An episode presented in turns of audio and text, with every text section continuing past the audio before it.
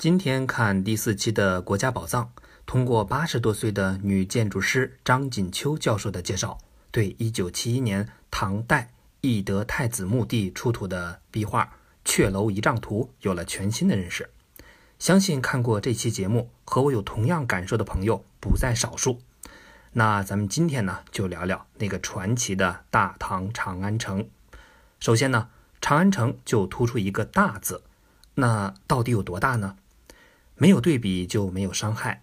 同时期的拜占庭帝国的首都君士坦丁堡可以说是欧洲的大城市了，但长安城有它七个大。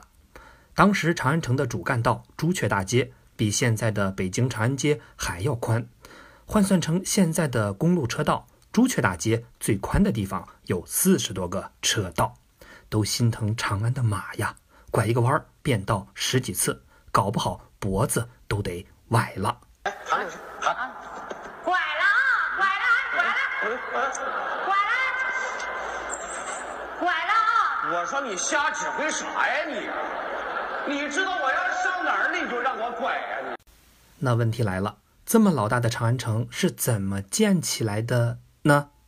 当时人们又是怎么生活的呢？下面啊，咱们就来挖一挖。那提起长安城，首先呢要表彰一个人。他辛苦一辈子照亮别人家，堪称感动大唐十大人物之首。他就是杨坚。杨坚当年建立了隋朝，要找一个地方当首都。本来呢，汉代遗留下来的长安城装修装修也能凑合用，但是节俭的杨坚还是坚持奢侈一把，建一个新的。这是为啥？呃，还不是二手房税太贵吗？大家当然都喜欢新房。除此之外呢，还有一个特别重要的原因，就是汉代的长安城都用了八百年了，水污染太严重。有记载说，当时旧长安城水皆咸卤，不甚宜人。那意思就是八百年来，人们新陈代谢的各种产物渗下去，地下水都成打卤汤了。此山是我开，此树是我栽，要打此路过，留下买路财。胆敢说不字，一棍一个埋。多厉害！我哥哥一瞧有贼啊，只气的是三十神暴跳，五灵豪气飞，裤裆里使劲呼啦啦，出马了，拉屎了，拉了。我哥哥，嗯，怎么臭啊？我哥念团泡神了。于是呢，杨坚就在汉代长安城的旁边选了一块干净的风水宝地，兴建了大兴城。总工程师呢是号称只有你想不到，没有我造不出来的宇文恺。宇文恺接到这个大工程以后，跑到黄土高坡一看，哎呀，牛皮的很呐！原来他发现这个地方风水好的不得了，有六个坡，正好呢跟易经里的乾卦勾搭上了。乾卦呢是易经六十四卦的第一卦。乾象征着天，所以这个地方简直不能再合适了。选好了地方，那就抄起袖子开始干吧。于是呢，大兴城就在这六个土坡上建起来了。只可惜杨坚费了这么大劲儿盖的豪宅，结果还没住几天，就让儿子给败光了。房子虽大，却安放不下我躁动的心。老李家进了城，又把大兴城的名字改成了长安，并且不断的翻修。这就是我们所说的唐长安城了。虽然唐长安城是在隋大兴城的基础上翻新的，但有两个地方必须提一下：李世民夺了皇位以后，李渊呢就只能闷在小院子养老，一到夏天又热又潮。李世民为了表孝心，建了一座新宫殿给李渊避暑，这就是永安宫。不过还没建成，李渊呢就去世了。后来高宗李治继位。可他是一个病秧子，得了风湿病，于是就在永安宫的基础上重新建造了皇宫，这就是赫赫有名的大明宫。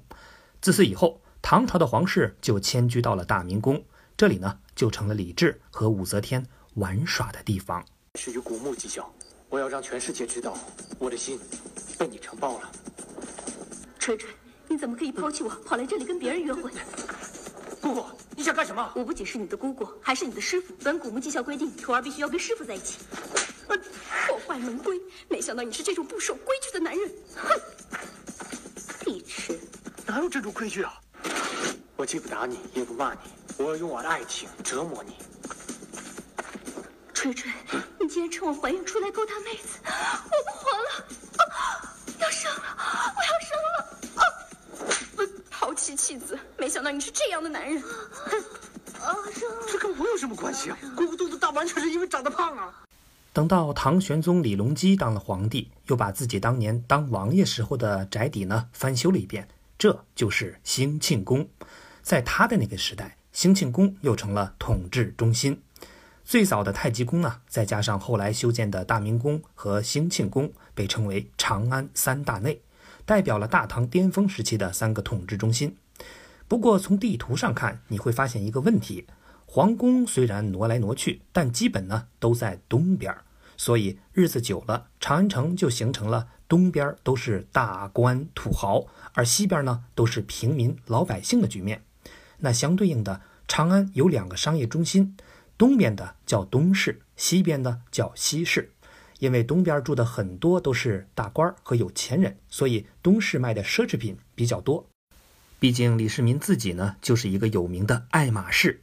西市就接地气多了，柴米油盐酱醋茶什么都卖，而且这个地方还是一个国际自贸区，胡人商贩特别多，是海淘剁手党逛街的不二选择，所以又叫金市。这里还有好多的胡人酒肆，能歌善舞的西域妹子陪你喝酒，比如大诗人李白就是这里的常客，没事儿就来喝酒找灵感。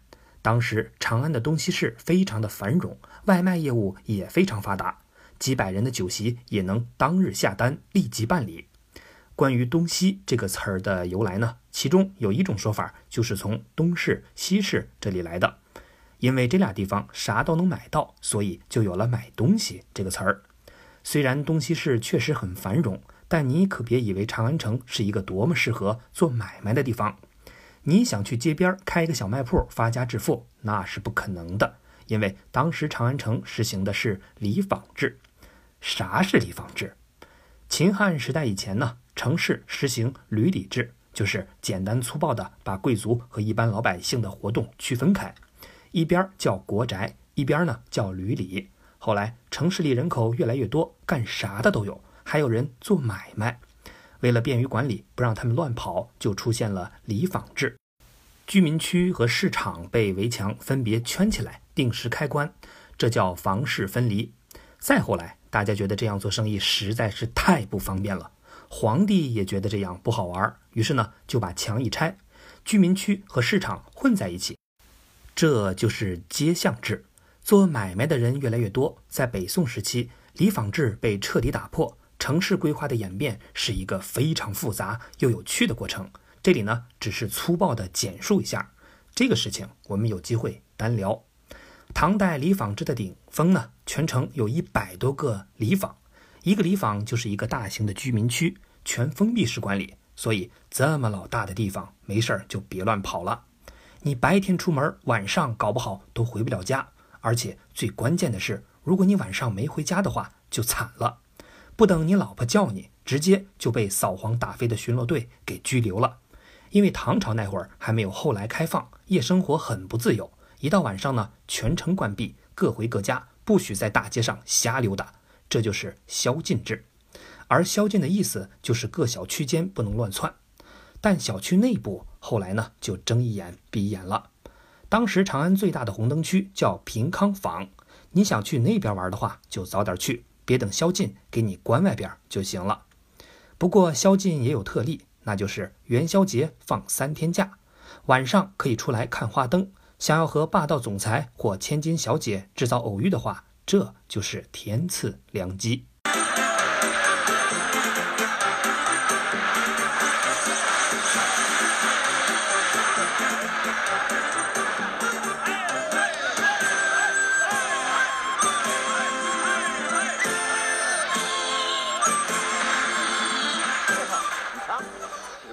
但有繁荣呢，就有衰落。长安城的繁荣和大唐王朝的鼎盛是分不开的。等到安史之乱之后，大唐一天不如一天，长安城也就慢慢衰落了。最后呢，在连年兵乱中被逐渐废弃。建国以后，通过考古发掘，才逐渐弄清了唐长安城的本来面貌。如何保护现有的这些文化遗存成了新的课题。所以说，和平发展多重要，常不足而乐，是为常乐；常能忍而安，是为常安呐。